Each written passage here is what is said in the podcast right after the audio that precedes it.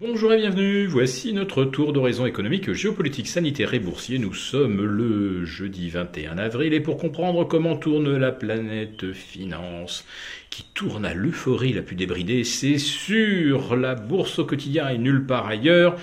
L'épisode du jour s'intitulera Quel bonheur que de pouvoir se raconter de belles histoires.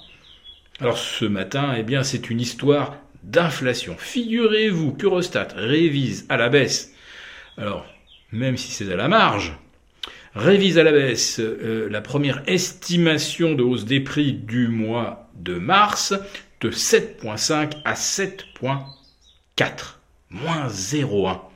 Mais oui, mais oui, mais peut-être s'agit-il du point d'inflexion on a peut-être atteint le sommet de la courbe.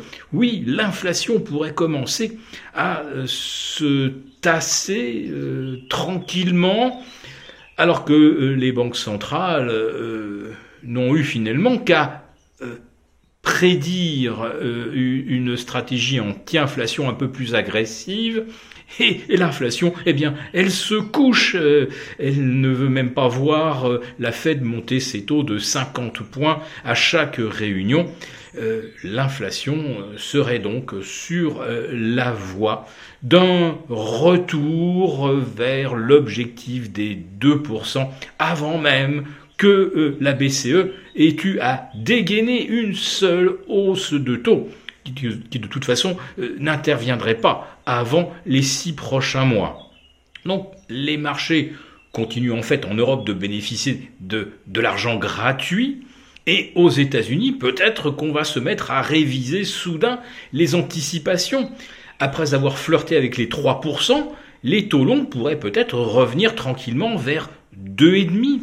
Et peut-être que 2,5, c'est euh, le niveau de neutralité des taux que l'on aura d'ici 9 mois ou un an. Donc pas la peine d'emmener les taux à 3,50 comme le proposait euh, James Bullard, le président de la Fed de Saint-Louis, qui est devenu un petit peu quand même le porte-parole de la Fed. Oui, finalement, euh, il a suffi que la Fed parle pour que l'inflation se couche. Alors, c'est pas encore fait, mais mais mais c'est peut-être c'est peut-être la belle histoire des prochains mois, une inflation revenant sous les 7 en Europe, puis sous les 6, etc., etc. Au fait, est-ce que vous vous souvenez du niveau de l'inflation en Europe au mois de mars 2021 Eh bien, c'était plus 1,7%. On a franchi le cap des deux qu'au mois d'avril. Donc, en l'espace de 11 mois, on est passé de 2 euh, à 7,4.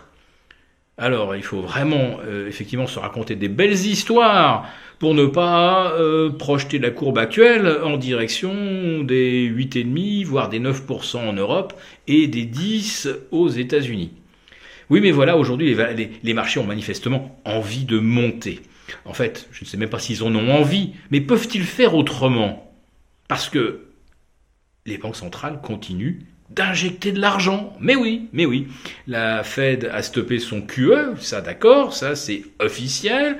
La, BCE a arrêté le PEPP, va arrêter son APP euh, d'ici quelques mois. Ah oui, mais chaque jour, au guichet euh, des banques centrales, il y a beaucoup de liquidités.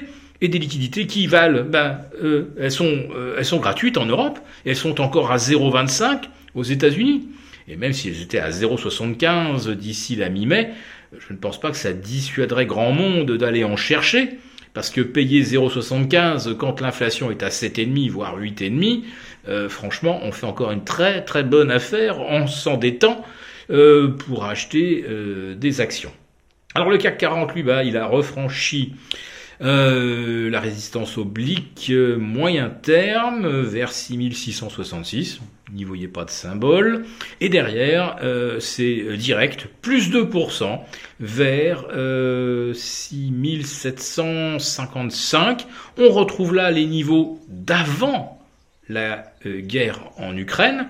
Et la dernière fois que le CAC était à 6750, l'inflation était officiellement encore inférieure à 5% en Europe. elle sera finalement de 5,7 à la fin du mois de février, mais euh, aux alentours du 15 février, on était encore sur une hypothèse d'inflation de 5. On est donc aujourd'hui presque 50% au-dessus, mais le CAC 40 euh, retrouve là eh bien, ses niveaux euh, d'avant euh, la flambée de l'inflation, d'avant la flambée du pétrole de 85 vers 120 dollars le, le, baril.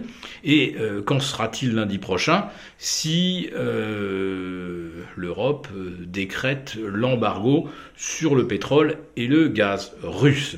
Car la rumeur c'est que Bruxelles attendait la réélection d'Emmanuel Macron, qui ne fait manifestement plus aucun doute pour personne après le débat face à Marine Le Pen. Marine Le Pen qui ne l'a attaqué sur aucun des scandales qui ont émaillé le quinquennat, ni sur sa rémunération chez Rothschild, ni sur la vente d'Alstom, euh, ni sur euh, les affaires Benalla, ni sur les ministres mis en examen, euh, ni sur les, les cabinets conseils, bref elle l'a totalement épargné alors que lui euh, lui a littéralement euh, défoncé le portrait.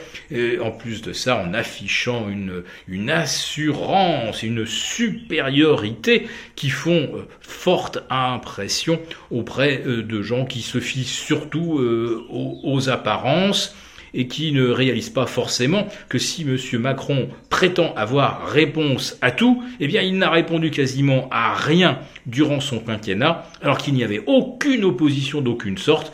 Il avait une majorité, une archi-majorité, un conseil constitutionnel à sa botte, et euh, des médias qui l'approuvent sans réserve et qui, depuis des semaines, et là même cette semaine, c'est euh, flagrant, euh, assure sa propagande, mais sans aucune